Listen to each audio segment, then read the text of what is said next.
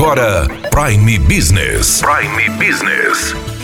As notícias mais importantes para o empresário de Sinop estar bem informado. Aqui na Hits Prime FM.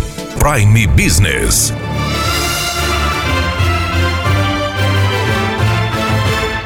O ano de 2019 foi repleto de altos e baixos para a Prefeitura Municipal de Sinop. Nós trazemos a prefeita Rosana Martinelli para avaliar como foi 2019. Extremamente positiva. Tivemos avanços em todas as áreas, né? Tivemos a área esportiva com excelentes competições, com participação de superior a mais de mil atletas em todas as competições. Tivemos na área da educação a, o kit escolar que implantamos, que é o princípio da igualdade, do direito a todos.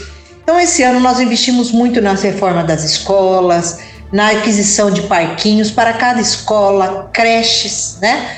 Aquisição também de 22 mil livros para todas as nossas escolas, que ocasionou é, um reconhecimento do Ministério da Educação dos avanços que as nossas crianças tiveram na leitura. Na área da saúde, passamos dois anos, os dois primeiros anos, um ano muito difícil, mas acreditamos que esse ano melhoramos muito investimentos na saúde básica, contratação de, de médicos de enfermeiros, de atendentes melhor, entregamos tablets para as nossas agências de saúde, vamos entregar uma nova remessa em janeiro para que as pessoas sejam melhor atendidas. E principalmente montando centros integrados como na Avenida Jacarandás, que a pessoa vai lá, ela tem vários programas de saúde como vacinação, pesagem, é, coleta de sangue, entrega de remédios, tudo num local só. Sinop tem um avanço muito grande com grandes empresas vindo para o nosso município, né?